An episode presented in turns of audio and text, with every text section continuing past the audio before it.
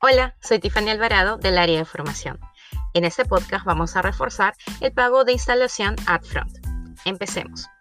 Para el proceso de venta Movistar Total upfront, pago al contado, se deberá considerar lo siguiente. Como punto 1, esto aplica para Movistar Total en altas nuevas y completa de fija. Punto 2. Hay que detallar que se debe realizar el pago adelantado de 120 soles a través de pago efectivo. El monto es único para todos los productos y no tiene devolución. Punto 3. Durante la venta, el cliente va a recibir un mensaje de texto con un código de pago SIP, las formas y lugares de pago también. Punto 4. Informaremos también que si realiza el pago del código SIP antes de las 9 de la noche, en un plazo de 24 horas estaremos realizando el envío de su chip o equipo.